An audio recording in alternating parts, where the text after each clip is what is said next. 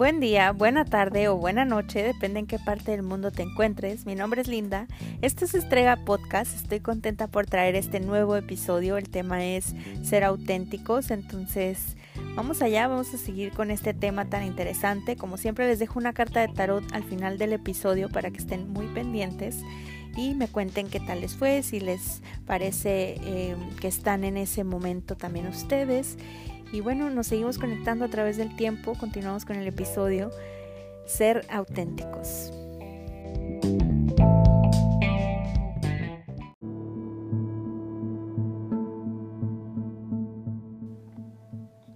Quiero ser como tú. ¿Qué frase? Algunos pensarían que es digno de orgullo que alguien te admire, pero la envidia está del otro lado y hay que tener cuidado Puedes pasar de ser el más grande admirador de tu maestro a convertirte en su enemigo. No quieras ser como ese maestro, no quieras ser como nadie. Mírate, eres increíble, un ser maravilloso. Cuando te pase esa idea por la cabeza, querer la vida de alguien o un cuerpo de alguien más, piensa esto. ¿Pagarías el precio de ser como ese alguien? Esto implica lo malo que ha vivido, su dolor, sus padecimientos, sus pérdidas. Normalmente no dimensionas la historia de alguien más. Creemos conocer a la gente, dejemos de suponer que sabemos todo sobre las personas. Cada quien tiene su historia y su dolor profundo. Por más que me esmere en explicar cómo soy o cómo pienso, lo más seguro es que nunca vas a comprenderme en su totalidad. Porque además de que estamos en constante evolución y cambio, no es tu misión entenderme. Tu misión es contigo. Tu misión es vivir tu historia, tu línea de vida, tus propios dolores, tus propios padecimientos. Empieza por ti. Haz lo tuyo. Ser como alguien más implica estar actuando, hacer alguien y cuando te aparecen situaciones donde no sabes qué haría ese alguien, decidir por ti, probablemente te pierdas.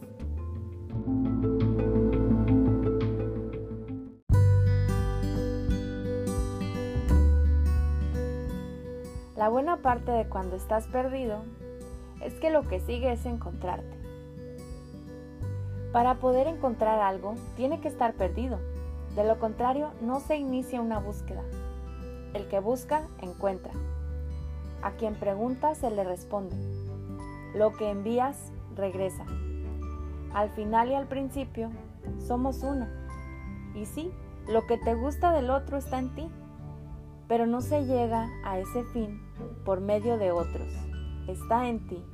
Ser tu mejor versión es tu responsabilidad.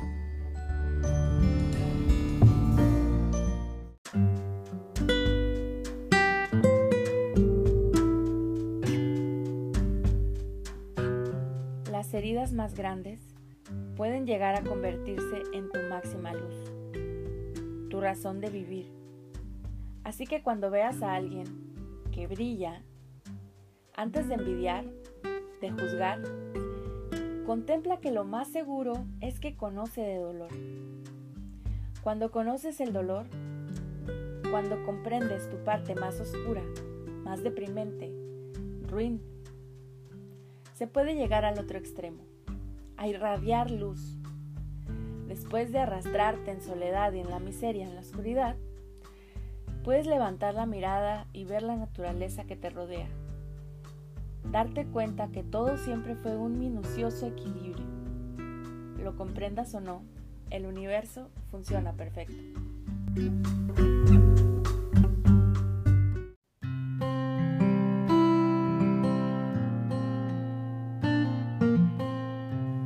Analiza qué te mueve a ti. Encuentra ese objetivo.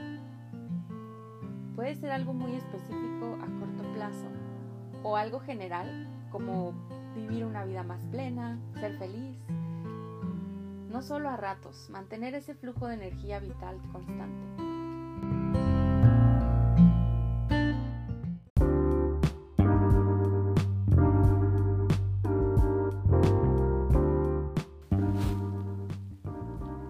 Ser auténtico, ser uno mismo, ser original no una copia, requiere de trabajo, porque ya casi todo existe.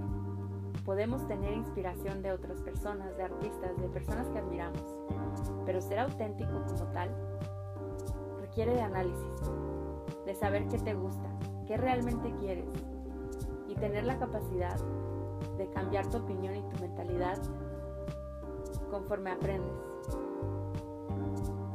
Hay quien se construye un personaje para otros, ven su vida como una obra de teatro, pero detrás del telón les asusta su soledad. Están convencidos de que son ese personaje y temen quitarse la máscara, de no ser eso que han vendido toda su vida a otros. Todos tenemos máscaras, algunos son más transparentes que otros. A mí me parece justo. Creo que estás en tu derecho de proteger tu rostro, de proteger tu identidad, pero asegúrate de no creerte ese personaje, porque detrás de cámaras, en un momento a solas, eres todo lo que tienes. Y eso es bueno, está bien, si aprendiste a estar contigo mismo. La soledad puede ser positiva, pero somos seres sociales. La felicidad debe ser compartida. Asegúrate de estar conectado con quienes te importan.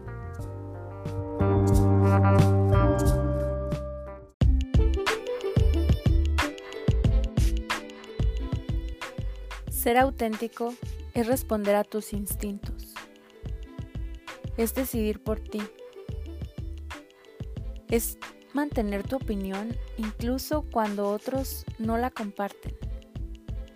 Con esto no quiero decir que te pelees por tu opinión si los demás no te comprenden. Quiero decir que sepas conservar tu opinión sin que influyan los demás. Es muy fácil en una conversación tomar bandos de la situación, medir si los otros están de acuerdo con esta situación, qué tanto lo juzgan, pero dentro de ti tú sabes lo que opinas al respecto. Mantenerse auténtico a veces requiere de mucho silencio, de paz, de estar con uno mismo. Cuando las personas notan que tú eres auténtico, te hacen preguntas como, ¿qué te hiciste? ¿Qué traes puesto? Estás delgada, estás alta, estás... Uf, te pueden empezar a encontrar y buscar y preguntarse, cuestionarse por qué les atrae tu brillo. Lo que muchas veces no comprenden es que tú has vivido un proceso de desintoxicación de pensamientos, que has llegado a necesitar ayuda y por eso estás trabajando en ti, en mejorarte. Nadie llega buscando la meditación levitando. Todos llegamos en busca de un desahogo, de encontrar una respuesta, de, de sentirnos mejor, porque nos sentimos mal, porque llegamos necesitados de ayuda, de, comprensión, de, desintoxicar nuestra mente, nuestro pensamiento de, de tantas situaciones que vivimos día a día. Entonces, ser auténtico es ser fiel a uno mismo.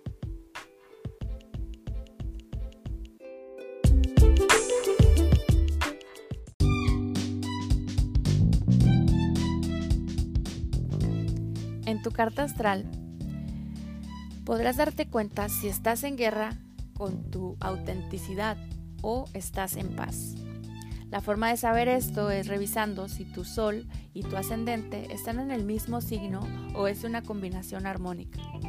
De lo contrario, puede haber una guerra entre tu ascendente, o sea, tu máscara, tu ego, con tu sol, que es tu yo, tu verdadero ser. Si te interesa una lectura de tarot o saber más acerca de tu carta astral, escríbeme en arroba estrega en Instagram. Les dejo en YouTube las afirmaciones positivas, repítelo las veces que sean necesarias. También hay un experimento musical, se llama 6, lo pueden explorar. Y les dejo con la carta de tarot de esta ocasión. La carta de hoy es el Rey de Oros.